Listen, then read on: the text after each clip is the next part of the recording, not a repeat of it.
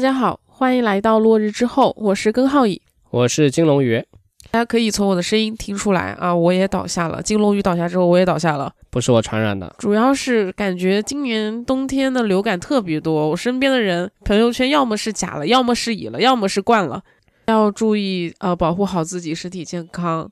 是的，好像我们十期里面有五期以上在说 要注重身体，是，但确实嘛，尤其是年底了，呃，春运人流对很大，对的对的，是的。那今天呢，也是农历新年之前的最后一期节目了，很感谢大家一直以来的陪伴和支持。是的，非常感谢，没有你们，我们就坚持不到今天。嗯，确实。那今天呢，是金龙鱼给大家带来案子。今天给大家带来这个案子呢，是一起看起来非常离奇的案子，但是最终凶手被识破之后呢，有一些细节又让人感到非常弱智。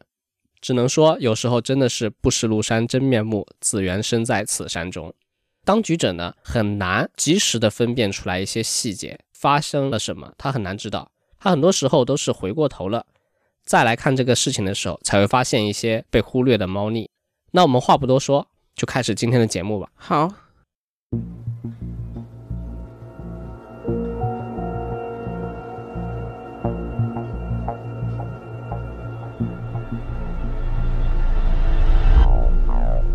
时间回到二零一二年底，在美国内布拉斯加州的奥马哈城，有一个叫做戴夫的汽车维修工程师。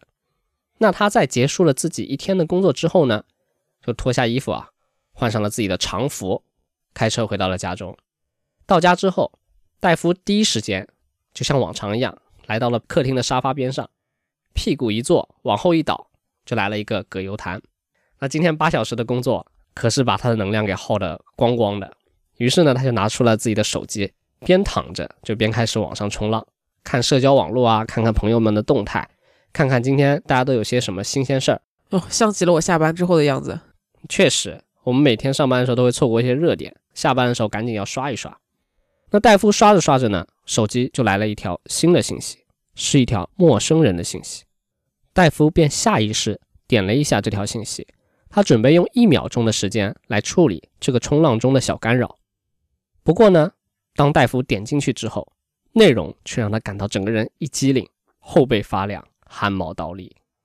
这条信息中写道：“我正在盯着你呢，你这个渣男！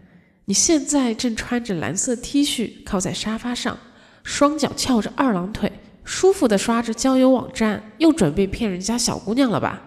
你真是让人感到恶心。”这条信息中描述的情景和戴夫现在的状态。简直就是完美还原。戴夫看完，立马起身，就透过一切可能看到自己的窗户往外看去，外边没有人呀。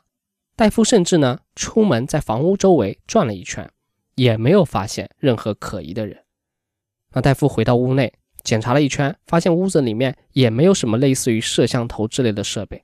那这条短信描述的如此之准确，他感到非常不适。自己的家本该是最安全的地方，心灵和肉体的港湾，怎么突然就被人监视了？而且这条短信呢，只是刚刚开始。从此之后，戴夫经常莫名其妙的会收到无数条这种类似的短信，就有对他人身攻击的各种污言秽语，就是什么那种逼逼词都要和谐掉那种，就还有要威胁要报复他的，还要让他和别人分手。不光是手机上的信息，还有他的个人邮箱里面。也有各种各样的类似于这样的邮件，多的时候呢，一天加起来有个几十上百条。因为这个，戴夫的手机呢，总会在一天内不断的震动响铃，一起工作的同事都会感觉非常奇怪。戴夫对此只能说啊，手机出了点小问题，大家不要紧张。那感觉这个骚扰的信息已经完全影响了他的正常生活。是的，那这个戴夫他到底做了什么呢？和谁有这个瓜葛？对他为什么会被盯着骚扰？对。那发信息的又是谁？那这一切呢，都得从头开始讲起。我们先来说说戴夫吧。戴夫于一九七六年十月九号出生于美国南达科他州的一个普通工薪家庭。父亲呢是一家印刷公司的职员，母亲则是一个政府机构的职员。戴夫呢是这个家中的老大，他有两个弟弟。戴夫的父母呢是非常虔诚的教徒，所以他们一家五口啊也是风雨无阻，雷打不动，一周去三次教堂。那这样子一个虔诚的信教的家庭里面呢，戴夫在父母的教育之下呢，也是一个非常诚实勤奋的好孩子。那戴夫的童年是一个非常快乐的童年。那兄弟三人呢，经常一起玩，还有周围的邻居们呢，也会一起玩。戴夫高中毕业之后，他就搬去了丹佛市，从事那个国民警卫队的工作啊，从事了两年。那在此期间呢，他还拿到了车辆工程专业的学士学位，还是比较强的，对吧？在结束这段工作之后呢，他就来到了爱荷华州，去了一个卡车的服务站工作，从事呢车辆的维护保养工作。也就是这个时候，戴夫认识了一个叫艾米的女生。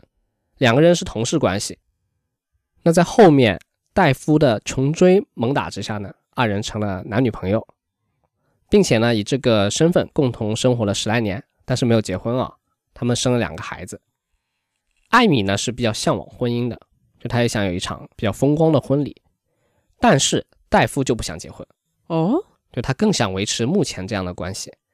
所以由于这两人的婚姻观念不太一样。也是经常会因为这个闹得不是很开心，有点小摩擦之类的吧。所以终于在二零一一年，两个人就分手了。一开始呢，刚分手这关系还是比较紧张的，但是最后也和解了。所以从二零一二年开始，他们就约定共同抚养两个孩子，并且呢就搬到了奥马哈市，就是一开始戴夫被监视的那个地方。戴夫为什么不愿意结婚？他们已经共同生活了有十年了。他是不是真的是一个渣男啊？确实，他是一个海王。哇，海王真恶心。对，他就不喜欢固定的伴侣，他喜欢新鲜感。所以呢，他来到奥马哈市之后呢，立即就去了一个叫做“好多鱼”的 APP 上面注册了信息。对，要不要这么形象啊？就他这个名字就叫好多鱼啊，英文直译过来，那他就开始了陌生人交友。这个好多鱼 APP 就像你刚刚说的，要不要这么形象？它确实算作信达雅了。就专门给海王海后准备的交友平台，就里面大家都是鱼，大家也是捕鱼人。戴夫不久就通过这个平台认识了一个叫做丽兹的女子，二人线上聊了一会儿以后呢，就约着一起喝了咖啡。见面后，丽兹说她也有两个孩子，平时呢就是照顾孩子和做家务，所以很难遇到合适的人，才想着来交友平台试试。二人的关系升温非常快，经常约会，而且丽兹表现出来。非常喜欢戴夫，经常就想要见戴夫，比较粘人。在一些事情上呢，她就会帮戴夫安排，就有一种戴夫是她丈夫的感觉了。不过呢，戴夫却在接触几周之后，就开始觉得不对劲了。他觉得丽兹呢，没有那么有趣，也没那么聪明，他更想找一个有智慧的、风趣幽默、博学多才的人。所以他对这个关系呢，慢慢的就失去了兴趣。哦，新鲜感没有了。对，那戴夫就和丽兹说，他想要一段开放的恋爱关系，不想被绑死，所以他想丽兹也能够找别人去约会，他们两个人还是能够经常见面，所以大家不锁死是最好的。丽兹听完呢，就表示能够理解，他可以试着去那么做。哈，这，但是他也就说归说嘛，他是这么说，但是在这个过程中呢，二人确实还是有一些小摩擦。毕竟这开放式关系不是每个人都向往的。是啊，那戴夫他觉得在他说清楚之后呢，然后又可以回到好多鱼里面继续摸鱼了。太恶心了。那话说回来，有一天戴夫在工作的修车店里面呢，遇到了一个叫做卡利的顾客。卡利呢是来修他的福特探险家汽车的。那戴夫在查看故障的时候呢，就要把这个引擎盖掀起来嘛。那他在那里检查，卡利呢也凑到了这个引擎盖下面一同查看。那你想，车子就这么大。那这两个人的距离呢，就超过了陌生人社交的距离，这气氛呢一度有一些暧昧和焦灼。戴夫认为卡莉非常漂亮，他有一些心动，但是他没有行动，为什么呢？因为他不想和自己的客户有这种复杂的关系。你本来就是来修车的，对吧？他也就提供服务而已。他出奇的有职业道德是吧？对。但是后来呢，戴夫居然在好多鱼上面刷到了一个很像卡利的人。并且二人在好多鱼上面居然配对成功了，聊了起来。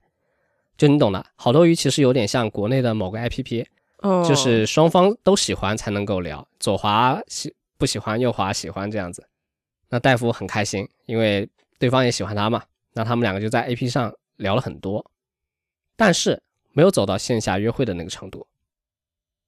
不过也算是缘分来了。卡莉的车有一天又出问题了，再次来到了修车店。这一回，戴夫就拿出手机问卡莉：“这个好多鱼上面这个人是你吗？”卡莉说：“是的。”就这样，这两个人呢就对上了暗号，啊，一拍即合，交换了手机号码，准备开始约会了。两个人呢就去了一家美式烤肉的餐厅，然后一边吃肉一边喝酒。期间两个人的互动是有来有回的那种，就不是说一方很冷淡，一方做舔狗，没有，就他们两个是有来有回，谈笑风生，不断的介绍着自己的工作和生活。那在交谈中，戴夫觉得卡莉非常聪明。你看，从事的又是程序员的工作，工作又干得很棒，个性呢又是那种活泼开朗，接话能力、抛话题能力都是一等一的，就仿佛他们两个人之间就有聊不完的话题。就卡莉也不会让任何一句对方的话掉到地上，接得很好。那这些品质就让戴夫深深的迷上了卡莉，而且卡莉对戴夫的印象也非常好，就两个人观点和观念有很多都是相同的。特别是这个男女关系的观念，他们都认为开放的两性关系可能都更加适合自己。就这样，两个人聊了一整个饭局。晚餐过后呢，二人意犹未尽，所以一同回到了戴夫的公寓，准备继续刚刚的节奏，继续更深入的了解对方。就在他们聊得热火朝天的时候，突然之间，戴夫家的门铃响。戴夫心想：谁呀？大晚上的不打招呼就过来，这不打扰大家的好事。那虽然心里有点不爽啊，他还是去开了门。开门之后，门前这个人吓了他一跳。好家伙，居然是丽兹来了！哇，好家伙！丽兹说，他今天过来呢，是拿之前遗留在戴夫家的东西。但是你说平时怎么不来呢？那偏偏现在家里还有个卡莉，这下好了，修罗场了。对呀，那场面一度非常尴尬。那戴夫只好对丽兹说。桥豆麻袋啊，你等一下，我里面有点事儿处理一下，给我几分钟的时间。于是呢，他就关门回到了屋子里。进屋之后，没办法呀，那只好跟卡莉解释这个事情，出了点意外，前女友来了啊，他现在就在门口说今天过来拿点遗留的东西。那之前说嘛，卡莉本身其实对这种东西是非常包容和开放的，所以他听完非常理解，就和戴夫说没关系，你搞吧，把事情弄完以后再给自己打电话吧。戴夫听完就非常感谢卡莉的理解，然后就送卡莉出门嘛。那在他们出门的时候，丽兹就在门口，二人直接打了个照面，还是有点尴尬的。那在丽兹说完以后呢，戴夫立马呢就给卡莉打了电话。卡莉说过几天要不要和他一起回老家，回马其顿的老家玩一玩？因为他现在祖父母呢也来看他儿子了，家里面人也比较齐，所以要不要回家一起玩一下？哇，看来卡莉对戴夫也非常满意啊。是的，那卡莉说完之后呢，还补充了一下，他说：“这不是说回去见家长，不是说要把他们两个绑在一起，只是说呢，他想哎创造更多的共同相处的时间，创造更多的有趣经历，丰富一下这个生活。不然你说每天都喝咖啡、吃饭什么的，只有两个人一起也没什么意思啊。对，所以他就想带回去，哎，大家一起开心一下。那戴夫听完非常乐意，马上就答应了，可以啊，一起回去呗。”那在马其顿呢，戴夫和卡莉的家人们一起度过了一段非常快乐的时光。就这样，他想起了小时候他和兄弟们、邻居们一起度过的那些美好时光。那从马其顿回来之后，戴夫和卡莉关系呢更加密切了，像很多那种热恋期的情侣一样，经常见面，经常一起吃饭，黏在一起。那在当时，卡利正好在做一个大项目，那这个工作地点呢，正好就在戴夫家附近。开车五分钟的那种路程，哇，这么近！对，所以卡利就顺势住进了戴夫家。戴夫非常开心，非常高兴，两个人有了更多的共处时间。那在二零一二年十一月十三日一大早，戴夫刚刚起床呢，他就看见卡莉正在客厅写代码，一大早写代码，正在和上司汇报当天的一些工作计划。于是戴夫就看到他在忙嘛，就没有过多的去打扰，就和卡莉吻别之后，自己出门上班了。临出发之前，二人还约定今天呢早点忙完工作，早点回家一起吃个晚饭。大概在上午十点多的时候，戴夫收到了一条卡莉的消息。戴夫还在想，这么快卡莉就忙完了，来找自己了。但是点开消息以后一看，非常惊讶。卡莉说：“能不能永久同居啊？一起生活吧？”啊，这好像不像卡莉。对啊，戴夫想都不想，立马说 “no”。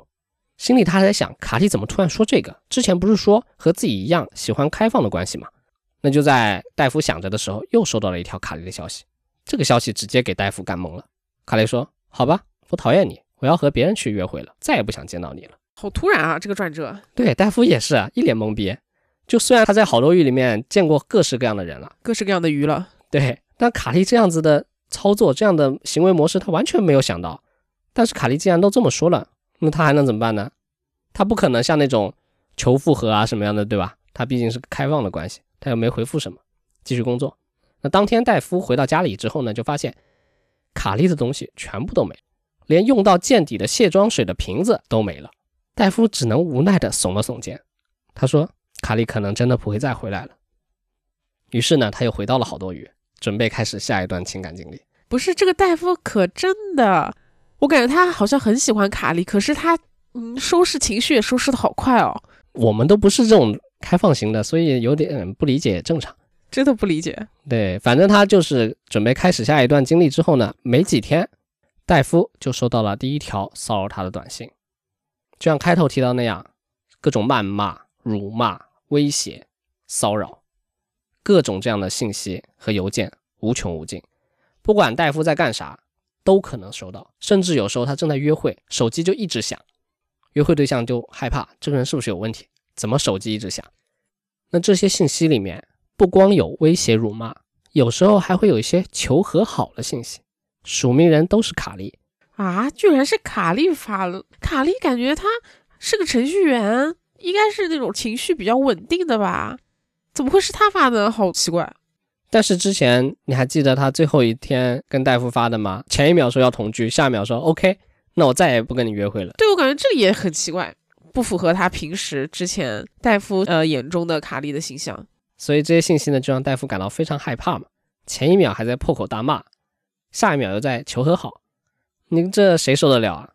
这种病娇，挡不住，挡不住。那除了戴夫被骚扰之外呢？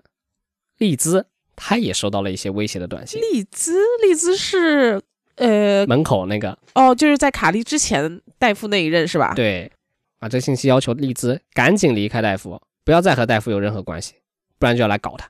啊，所以说这个丽兹和戴夫是还保持着关系是吧？对，可能联系没那么频繁，但是还是有的，毕竟他是海王嘛。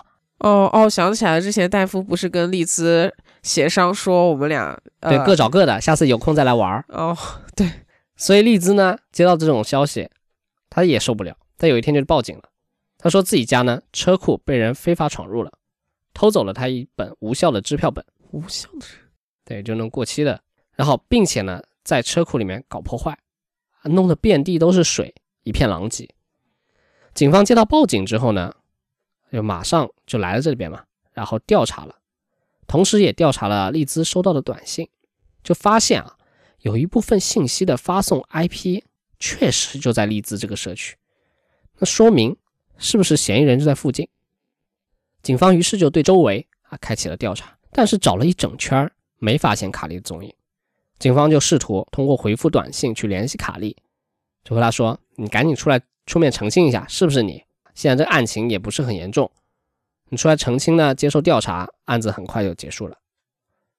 那你想，警方这些回复，一般的犯罪嫌疑人他也不会出来现身说法吧？所以卡莉也没出来，那警方没办法嘛，找不到卡莉，所以这个案情呢，只能暂时搁置了。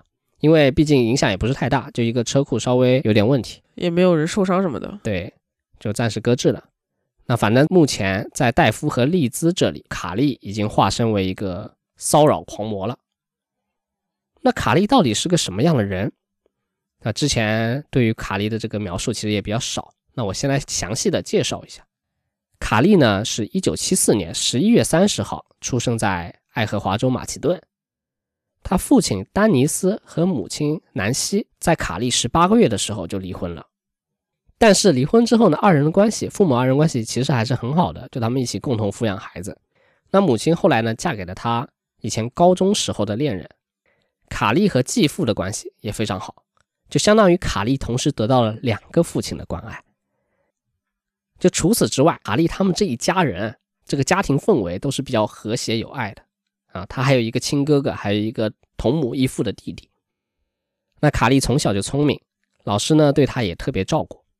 就把他分到学校里那种尖子班。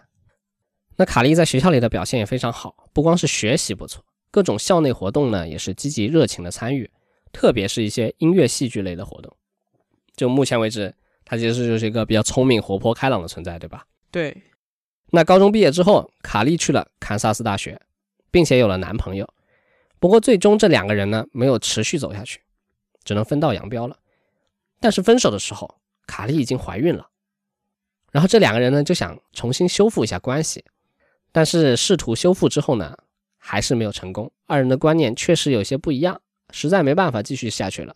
所以这时候的卡莉呢，只能回老家马其顿，边在家里上网课，边在那里养胎。最终，他在老家呢生下了儿子麦克斯。此时卡莉才二十三岁。生完孩子之后，卡莉便带着儿子在堪萨斯生活，期间呢成功毕业，并且拿到了学位证书。但是呢，也是在这段时间内，母亲南希发现了卡莉有一些奇怪异常的行为哦，就她有一些焦虑、抑郁的症状，所以最终呢被精神科医生诊断为双向情感障碍哦，也就是躁郁症。他时而情绪亢奋，时而又落入那种低谷，变得抑郁。狂躁期呢就异常开心有活力，但是他也会变得易怒。抑郁期就会情绪低落，对生命呢产生一些负面的看法。有自杀的风险。我第一次听说这个躁郁症啊，还是在小时候看功夫足球的时候，张卫健演的那个男主就有这个病症。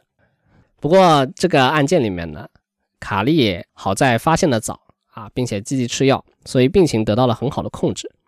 再后来呢，卡莉就是一直在堪萨斯城和儿子一起生活，一直到二零一二年，就命运的齿轮发生了转动，他在奥马哈城找了一份工作，当程序员。也就是这个时候，卡莉认识了戴夫，随后呢就发生了之前说的那些事情。那有没有可能说是卡莉她的病情可能又复发了，所以才会做出骚扰戴夫的行为？对的，在戴夫那边那个视角下是一种骚扰行为，但是在卡莉工作的地方和母亲南希的眼里，卡莉现在是处于一种失踪的状态，并不是说一个骚扰狂魔的存在。哦，就是他们也联系不上卡莉。对，回到二零一二年十一月十三日，就是戴夫和卡莉吻别的那一天早上。戴夫不是一大早看到卡莉正在工作吗？还和上司汇报那些工作的内容什么的。那根据上司说，当天早上他和卡莉两个人对于工作的讨论是非常和谐的，对这个项目的未来呢也是充满了希望，干活也很有劲头。但是他们在结束沟通之后，卡莉却没有在上午。出现在他应该出现的办公地点，就在上司印象中，卡莉一直是一个非常靠谱的人，连迟到都不会迟到，更别说无缘无故旷工了。所以主管呢就给卡莉打了很多个电话，但是始终始终都没有联系上卡莉。主管以为卡莉是不是临时有什么突发的急事儿，没来得及汇报，所以呢他后面也没有继续找，就因为毕竟是个好员工嘛，优秀员工他偶尔出一个什么故障他也没说。那另外一边。卡莉的母亲，她收到了来自卡莉的信息哦，他上面说他想找一份新工作，这一份不想做了。南希就觉得非常奇怪，卡莉之前很喜欢这个公司的，他为此还做了很多准备，才顺利进入了这个公司。而且一直以来呢，卡莉都没有和南希抱怨过工作的不好，所以这个事情发生的太突然了，南希就害怕女儿是不是出了什么事了。就之前也说了嘛，她有躁郁症的病史，于是南希就打电话。想问一下女儿究竟发生了什么？怎么这么突然？但是电话一直没打通，打通了没有人接啊，得不到回应。过了一会儿呢，就收到了卡莉的信息，说自己已经和上次来家里玩的那个男朋友分手了，并且说自己要去住精神病院。你说这太怪了，事情越来越奇怪了。对，那现在又找不到女儿的行踪，联系不上卡莉，就是不是说联系不上，就是不能不能语言上的沟通。没有听见他的声音，也没见到他的人，对，只是看到他发的文字，对，很怪。所以南希呢就向警察报警，他说女儿他找不到了，失踪了。那警方在了解了基本情况之后，就说大家都是成年人了，应该没什么问题。而且现在你也不能说联系不上吧，只是电话打不通，信息还是回的，就可能是一时想不开，情场什么或者职场受挫折了，最后肯定会回来的。所以警察对这个事情没怎么放在心上。但是之后呢，又发生了一些事情，大大加深了南希对女儿失踪的这一个事情的疑惑。首先就是卡莉的儿子麦克斯，之前卡莉和麦克斯的关系非常好，走到哪里都是带着一起走，就从来没有说过我去外地工作、去外地生活不带麦克斯。但现在卡莉就完全丢下了麦克斯啊，他搞失踪非常奇怪，不符合卡莉的日常行为习惯。第二就是关于父亲丹尼斯，那丹尼斯现在患有胃癌，情况而且是不太好的情况，现在有点病重了那种，所以卡莉基本上是隔三差五都会去探望父亲，就也算是和父亲能够有一段最后的美好回忆了嘛。那现在他又失踪了，最后还有弟弟约翰的婚礼，卡莉也没能来参加。之前也说过，他们一家人的家庭观念非常重。非常和谐有爱，所以像这种人生大事，基本上所有人都是会齐聚一堂，就没有什么特别原因都会来，即使距离很远，都会回来一同见证这个人生时刻。但是弟弟的婚礼，卡莉是唯一一个没有任何不可抗力而缺席的人，太奇怪了。而且之前不是说到和弟弟关系也很好吗？对我开始怀疑卡莉是不是就是发短信那个人不是卡莉。对，反正在南希的眼里呢，确实是这样子的。就除了对家人不管不顾之外，卡莉发的信息的内容也有问题。之前不是说卡莉从小就聪明吗？他接受的教育也是比较好，而且目前还是从事程序员的工作，写代码的。大家应该能够想象出来卡莉的一个形象，应该是那种做事严谨、不经常犯错的人。但是呢，南希收到的信息总是有一堆错误，就要么单词写错了，要么语法有问题。卡莉之前几十年。三十多年和母亲的这个沟通的记录中，基本上就没打过错别字。他每次发信息和发邮件之前，都会从头到尾检查一遍，确保没什么问题才会发出。所以这一些都让南希感到非常陌生。女儿不应该啊。后来有一天，卡莉还给南希发来了一张照片，上面是一张五千美元的支票，然后写着卡莉把自己这个卧室里面的家具全卖掉了。这个举动又让南希感到疑惑。因为这一套家具是卡莉最喜欢的，当时买的时候也是费了老劲儿了，搬家的时候也一直带着，所以卡莉不可能做出这样的事情。南希就始终没听到声音嘛，他这一次呢就决定再给卡莉打电话，说想要听一听她的声音。当然，这次还是没有人接电话。不光不接电话，卡莉后面还发了一条骂人的短信。他说：“南希不是一个好母亲，是个坏妈妈，控制欲很强啊。”她非要跟我打电话，这个太牵强了吧？那打电话哪算什么控制欲强啊？对啊，他管东管西。我卖一个，我卖一个家具，怎么了啊？你这都要管？南希看完就很伤心，但他冷静之后想想，不可能，绝对不可能，这肯定不是卡利说出来的。于是南希再一次来到了警局，将他的猜测以及这个卖家具的信息告诉了警方，让警方帮助去寻找卡利的下落。那警方看到了这个支票上的信息啊，上面有一个付款人的签名，警方便顺着这个付款人的姓名啊继续往下查，发现这个名字写的正是丽兹啊，于是警方就叫来了丽兹，就看看啊这是不是他的，对吧？有没有什么一些有用的信息？但是丽兹说，他之前报警过，他的支票本在上一次非法入侵的时候被人偷走了，所以他说这个东西不是他签的，所以他怀疑卡莉是不是在偷窥和跟踪自己，偷走了支票本。就为了嫁祸自己，然后达到拆散他和戴夫之间的感情的这种目的。那警方没有找到什么有用的信息，于是就问南希有没有别的什么情况你没跟我交代的？还有卡莉之前有什么东西你要说的吗？那南希就跟他们说了嘛。然后警方就了解到卡莉有躁郁症啊，有精神病啊。警方就猜测是不是停药以后犯病了，所以跑了，逃离了这里。然后他们就把案情的这个原因归结到了卡莉的精神病上面。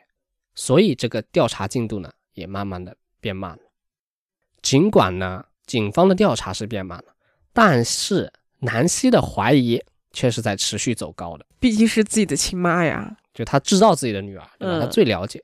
那在二零一二年十一月三十日的时候，那这一天是卡莉三十八岁的生日。就像之前说的，这种日子呢，一般呢都是一家团聚的日子，所以大家都聚集在一起，想着给卡莉过生日啊，也等着卡莉回家。但是这一次，卡莉并没有回家。患了癌症的老父亲呢，只是一直在门口等着，盼望着卡莉回来。那他眼见卡莉迟迟未归，还没有回来，丹尼斯就问起来：“怎么回事？卡莉怎么还没回来？”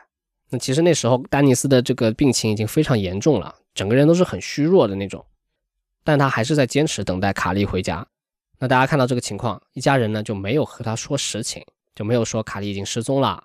现在呢，正因为骚扰别人被警方调查，就没有说，因为这个东西老人家肯定接受不了。对，所以大家就对他说了一个善意的谎言，说卡莉呢现在的工作呢非常忙，项目期呢又很短，所以现在正在出差，回不来，暂时。不过大家借此机会呢聚聚也挺好的，所以老爷子你也别等了，和大家一起进来待会儿。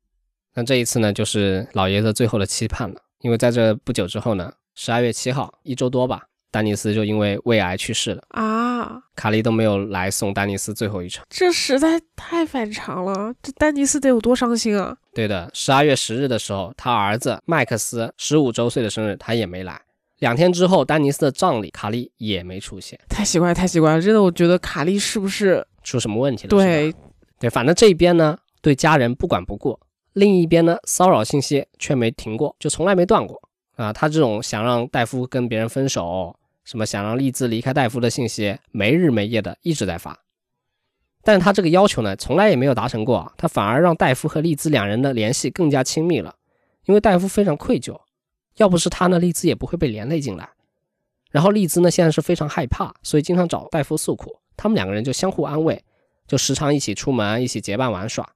那他在他们玩耍的过程中呢，也是接二连三的，先后呢会收到一些这种吓唬人的威胁的信息，但两个人在一起呢，这种恐怖的感觉就少很多，也算是一种相互支撑吧。那让我们回到南希的视角，在丹尼斯去世之后，南希呢就去卡莉的 Facebook 看了一眼，发现啊上面更新了一条动态，内容是说他本人对于错过丹尼斯的葬礼，他感到非常抱歉。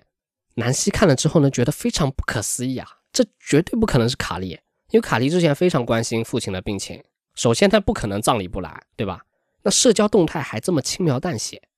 那在当天晚上，南希还做了一个梦，梦里呢，丹尼斯和他说：“别担心，卡莉现在和自己在一起，很好。”他们两个啊，梦中的南希看到丹尼斯恢复了之前的生气，满面红光，中气十足，就他非常感动，眼泪都流下来。他对丹尼斯说：“你们在天堂一定会过得很好的。”这个梦好诡异啊！就是我能理解。南 C 他能同时梦到丹尼斯和卡莉，是因为这两个人都是他特别想念的人，他特别想见的人嘛。但是丹尼斯已经死了呀。然后丹尼斯在梦里居然说卡莉现在和自己在一起，那南 C 他是不是潜意识里面觉得卡莉已经死了呀？还说你们在天堂一定会过得很好的。是的，那从梦中醒来，南希就更加怀疑了。卡莉是不是真的也已经不在人世了？就现在和他联系的其实是另外一个人，在假扮卡莉。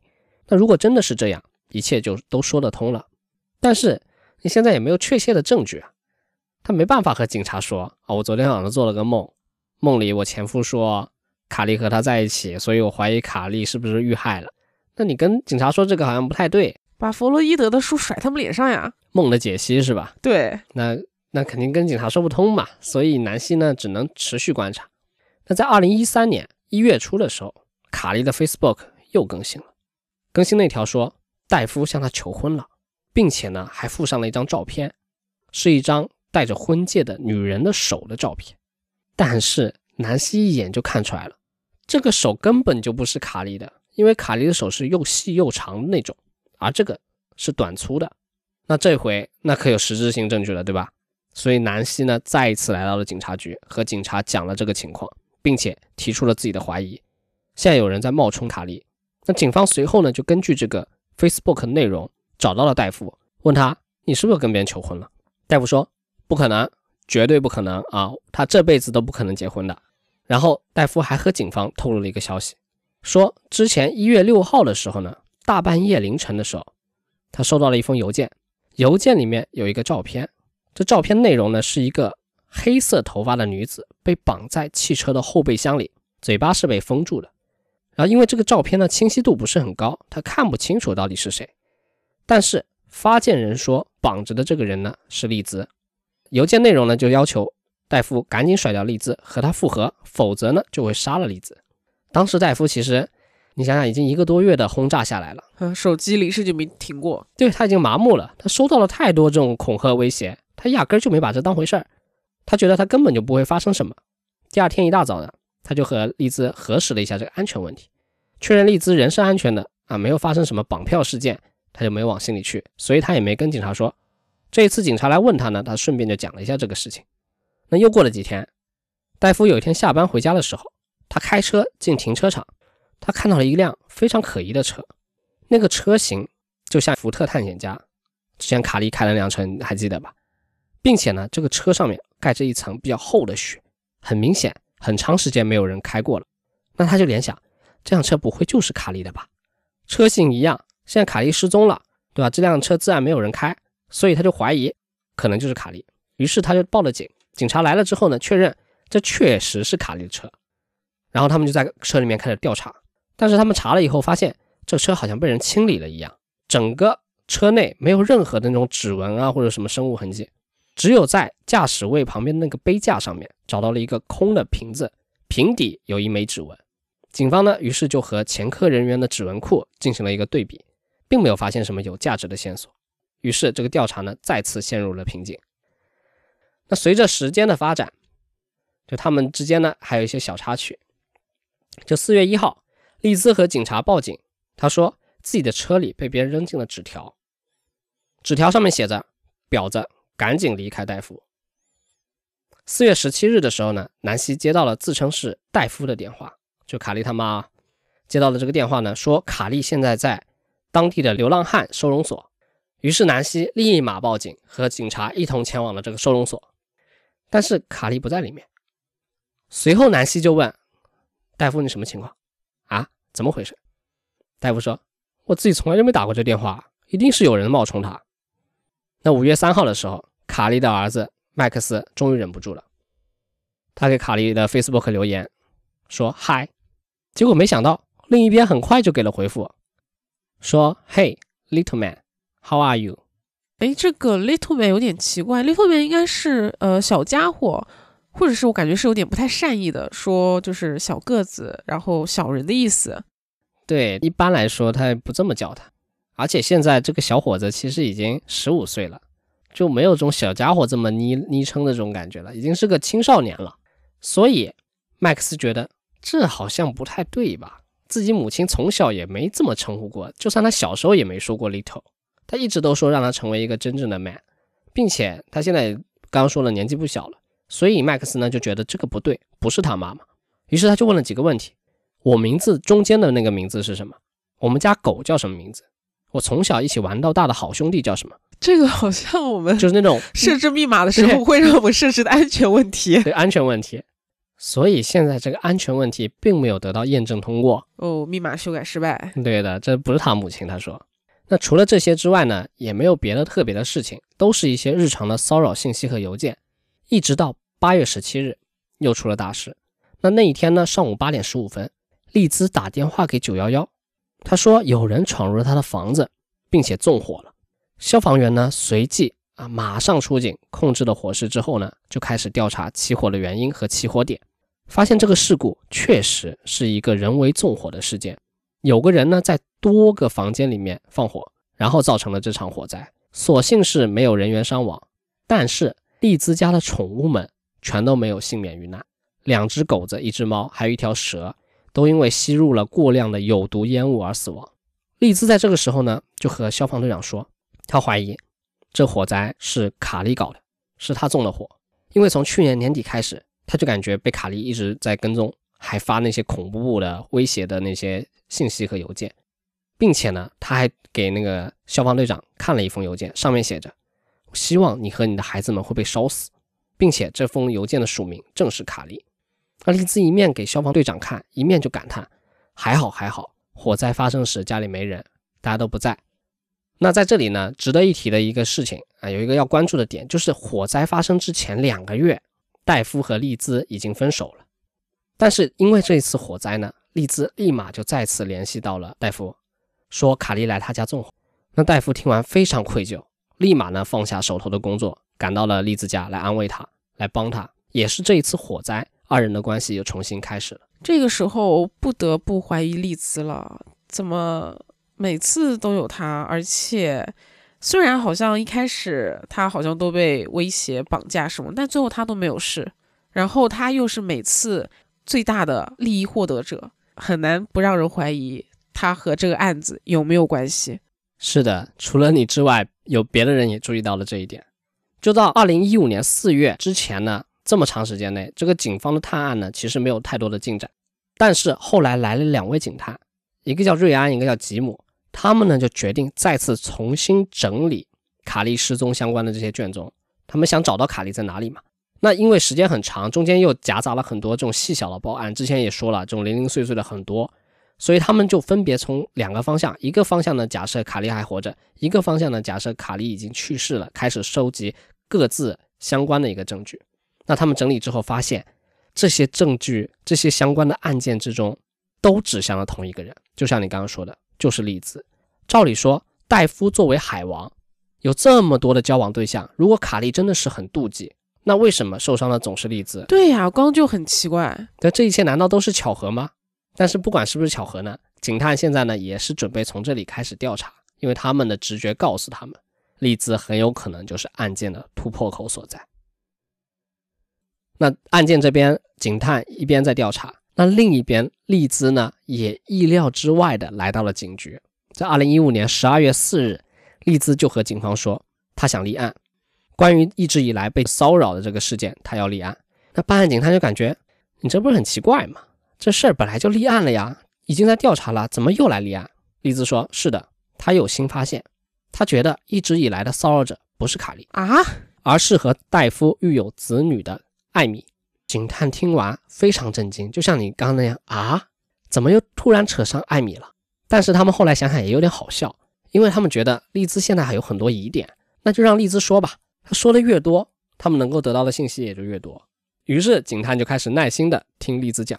丽兹说，她发现艾米在脸书上面匿名窥视她。哦，就是像在微博上面，就微博之前没有访客记录的，然后就可以视奸某个人那种样子，是吗？对的，就一直在刺探他的隐私，就悄咪咪做了很久，并且栗子补充说，他和卡莉只有一面之缘，而且当时卡莉和戴夫在一起也不过就两周，怎么可能一直死赖着不走，花了几年的时间来骚扰他们？这感情上的动机不够强烈啊，但是艾米和戴夫在一起十多年了，而且还有孩子，所以是存在足够的嫉妒心的。而且他还讲了一件特别的事情，是最近发生的，他怀疑也是艾米做的，就是戴夫最近从枪店买了一把枪来防身，然后买枪之后呢，没几天和丽兹分手了。那与此同时，戴夫的手枪也不见了，所以丽兹就揣测他们分手的事情，艾米还不知道。艾米这一次偷枪是准备用这把戴夫的枪来谋害自己，毕竟用别人的枪杀人可以摆脱嫌疑，而且这很像偷窥狂会做出来的事情。自己被杀之后，艾米就可以重新回到戴夫身边了。那警探就听完，就问他：“这是一把什么样的枪呢？”丽兹不假思索地回答说：“是一把九毫米口径的枪。”然后他又补充说：“哎，我只知道这么多，因为我之前曾经在盒子里看到过它，看到了它的那个商标，所以我知道它是九毫米。”这其实有点。就害怕自己说太多暴露那种，差点要说漏嘴了的那种感觉。是的，那丽兹后来又强调一遍，就岔开话题说艾米把这个枪偷走，很有可能就是为了杀他。那为了证明这一点，他还给警探看了一些威胁的信息。他说这些都是艾米发的。丽兹还说，要不你们把资料都下载下来吧，看看艾米到底说了一些什么鬼话，方便你们探案。因为早在骚扰案件开始的初期，其实丽兹也让警探检查过手机。所以这一次呢，为了让警探相信自己，他再一次提了这个建议。那这一次，警探就安排了专业的技术人员，对丽兹的手机里面所有的储存空间做了一次详细的检查。这一次，丽兹不知道的是，警探呢对于手机内删除掉的数据也做了恢复。之前第一次是简单的下载看了一下，所以这一次呢，警方的工作量比较大，需要专业的人员来操作，得花上几天的时间。那留下手机之后，丽兹就离开了警局。到了第二天下午六点四十一分，九幺幺接到了一个报警电话。那报警人呢，正是丽兹。丽兹说，现在在某一个自然公园啊，刚刚有个人开枪打他，想要杀了他。凶手开了两枪，自己中了一枪。那接警之后，警方来到丽兹所在的位置，发现他人靠在自己的车边上，左侧大腿呢中了一枪。警方问他，凶手是谁？你知道吗？他一开始说我不知道是谁。不过他突然之间就仿佛顿悟了一般，说是艾米，一定是艾米开枪打了他。他有点演技在身上的。他说，当时他正坐在旁边的椅子上坐着思考人生，突然就窜出来一个人，对他说：“就你喜欢戴夫是吧？就你抢了我男人是吧？”然后呢就朝他开了两枪，一枪打空了，一枪打中了他大腿，接着呢就跑着离开了现场。聊到这里，其实还蛮奇怪的。你说这个人呢，在一个四下无人的环境里面，拿着一把偷来的手枪，对着自己跟踪了三年、骂了三年、怨恨如此深的人，并且已经开枪了的情况下，都打中腿了，对方也逃不掉了，居然开枪完了以后自己跑了。这确实挺奇怪，好像就是闹着玩一样。对啊，你说这时候怨念这么深，已经开枪了，那就直接干脆一不做二不休杀了呗，对吧？对啊，那警方听完丽兹这个讲述呢，先没有做更多的那种质疑啊，他们就是先把丽兹送到了医院，然后呢就开始对周围进行了搜查，但他们确实也没找到任何可疑的痕迹，凶手啊、凶器啊都没有。那既然丽兹指认是艾米动的手，警方呢也来到艾米那边调查情况。晚上七点多的时候，艾米正在家里的沙发上看电视，突然就听到一阵敲门声。打开门之后呢，惊呆了，门口站着一群警察，用枪指着自己，并且用严厉的语气说：“你是不是开枪射击了丽兹？”巴拉巴拉巴拉什么的。艾米有点懵，他根本就不知道发生了什么嘛。人在家中坐，锅从天上来。对，他就被带到了那个警察局接受调查。那到警局之后呢，警方就问他今天做了什么，发生了什么，有没有对。丽兹开枪，并且呢，讯问的时候还给他上了测谎仪。那这种架势谁见过啊？吓死个人了！艾米自然心脏砰砰跳，然后就没有通过测谎仪。那你说这样不会真的是艾米和案件有关系吧？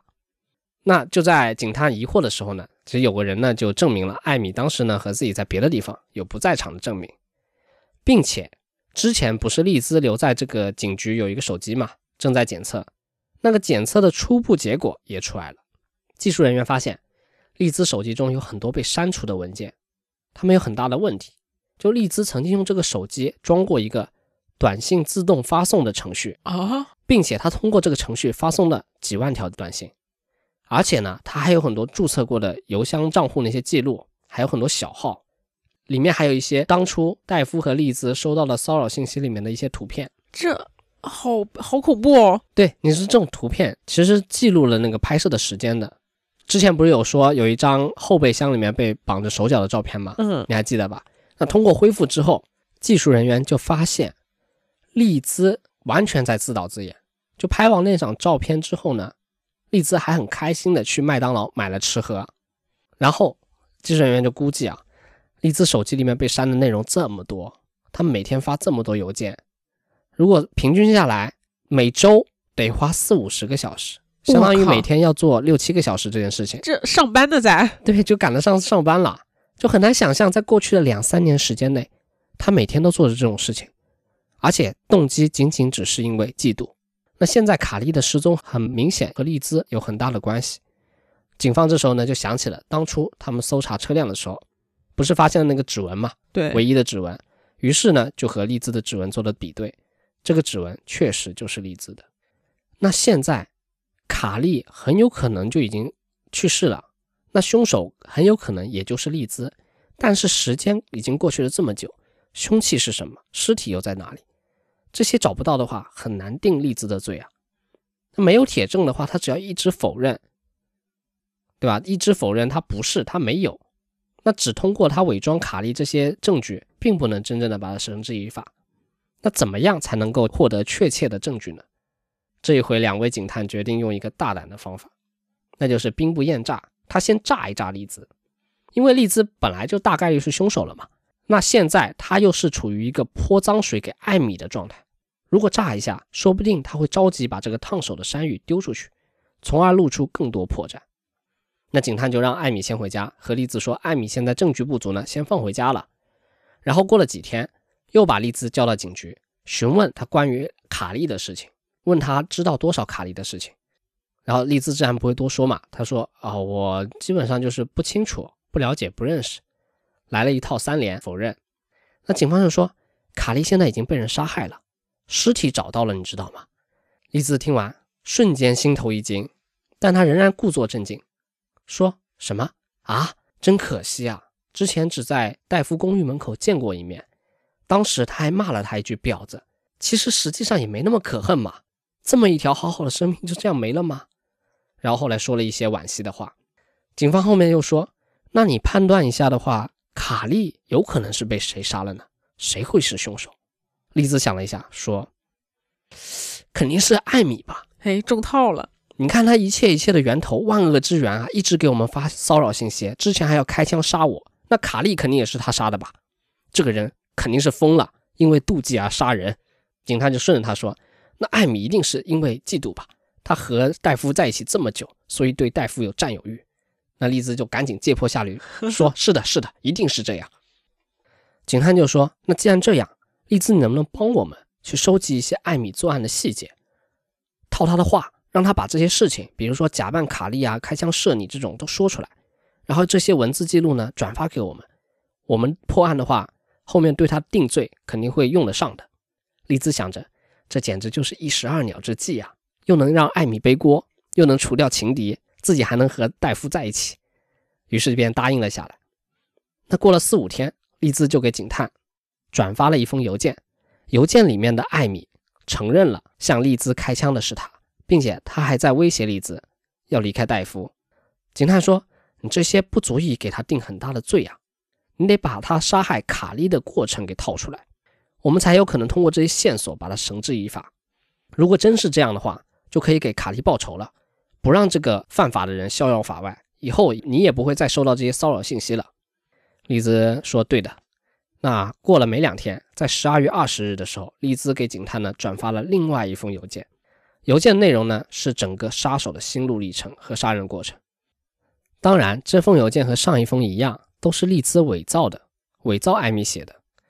邮件里面说呢，当初卡莉和他相遇的时候，卡莉在说戴夫是她的丈夫。那艾米肯定不服啊，他一起生活这么久，对吧？所以二人争论了起来。邮件里艾米就说自己才是真正的妻子。随后呢，卡莉就试图攻击他，然后艾米就反抗，用刀捅了卡莉。在胸部和腹部各捅了三四刀，在杀人之后，就把他的尸体拿出去烧掉了，然后扔进了垃圾桶里。在后面的一段时间呢，丽兹依旧不断的给警方发着一些所谓的艾米的邮件，讲着一些有的没的，就承认自己犯了罪的这些内容。但是现在其实还是没有任何的实际证据，只能说大概锁定了丽兹的作案嫌疑。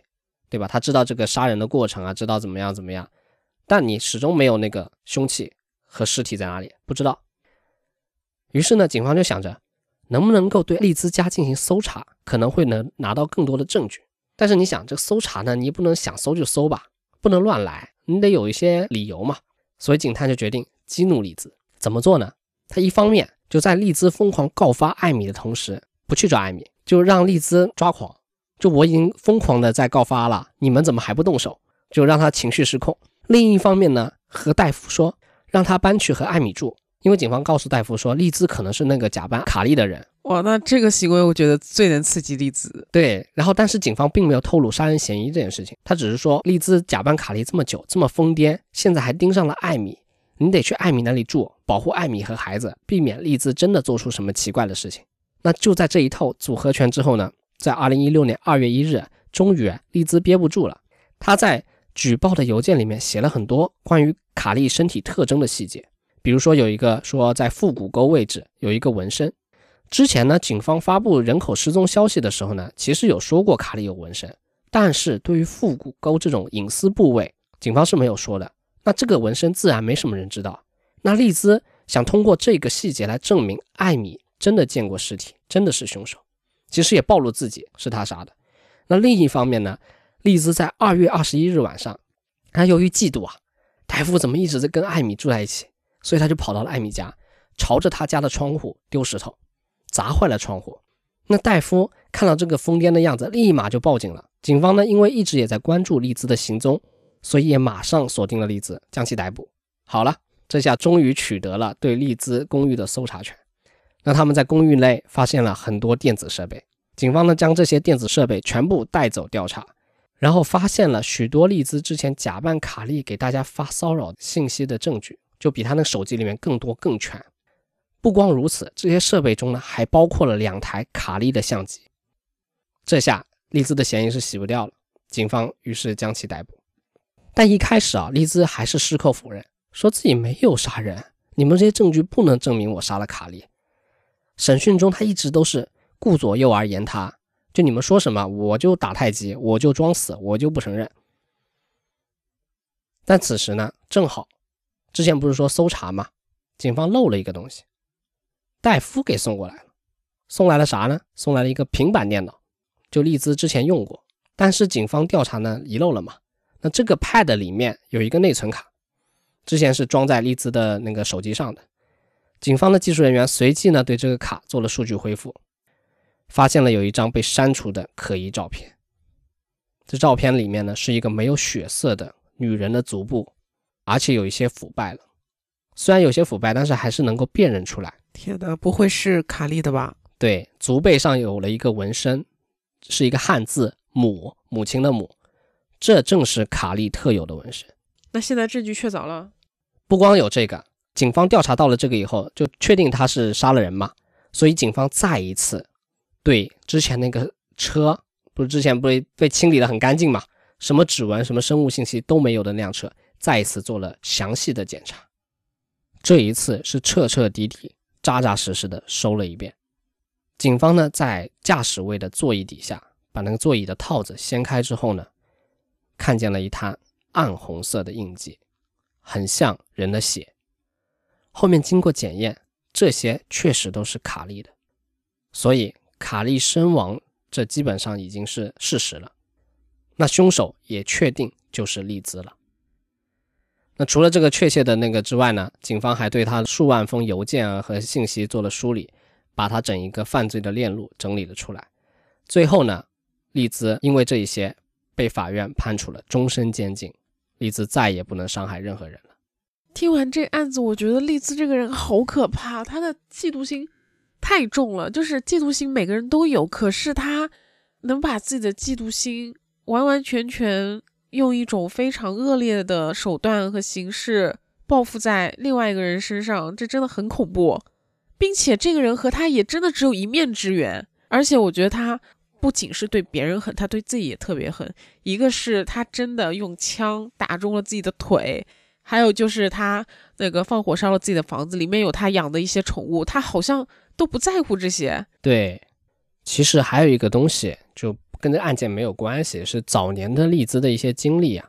那我也不确定他是不是真的真实，是说丽兹。一开始和第一任丈夫结婚以后，生下了一个孩子，但是呢，丈夫呢怀疑她出轨了，所以她就离开了丈夫。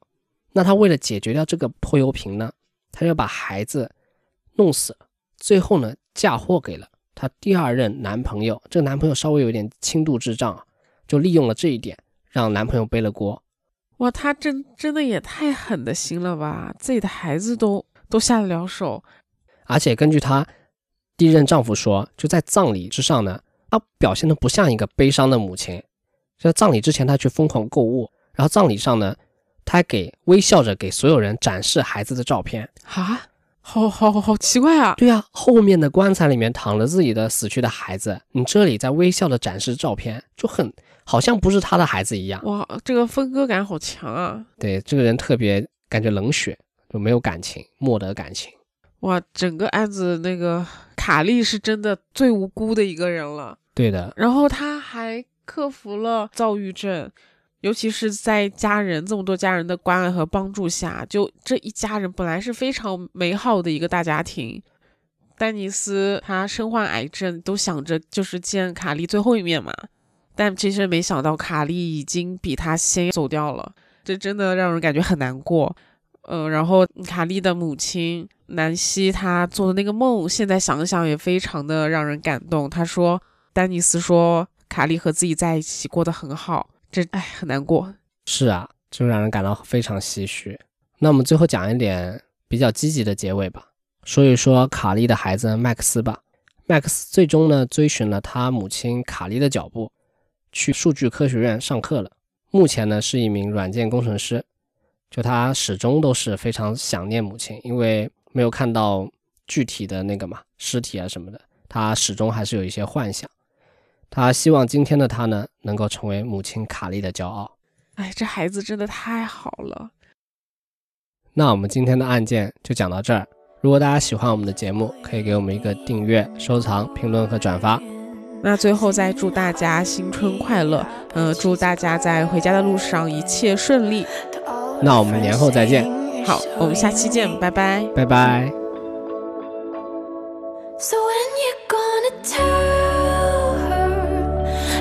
did that too. She thinks it's special, but it's all reused. That was our place. I found it first. I made the jokes you tell to her when she's with you.